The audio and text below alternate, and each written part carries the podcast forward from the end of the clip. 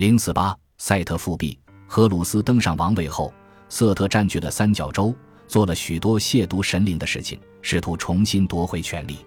在此期间，瑟特亵渎神庙，赶走祭司，偷窃圣物和神圣的徽章，破坏或毁掉神庙的财物，连根拔起或砍掉圣树，捕获并食用神圣的动物和鱼，出言亵渎神明，扰乱节日，屠杀信徒，偷窃祭品。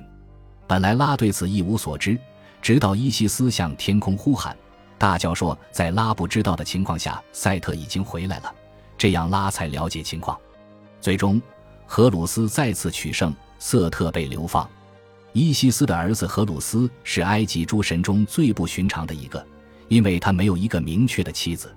在神话中，荷鲁斯通常被描述成一个单身汉，尽管巫术咒语有时候提到他有一些默默无闻的妻子。如名叫塔比彻特的眼镜蛇女神，其中一位曾被蛇或蝎子咬伤过。在较晚的时期，板赫丹特的荷鲁斯成了丹德拉的哈托尔的丈夫。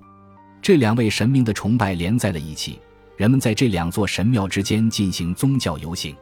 伊德富神庙的传统认为，马特是荷鲁斯的一个女儿。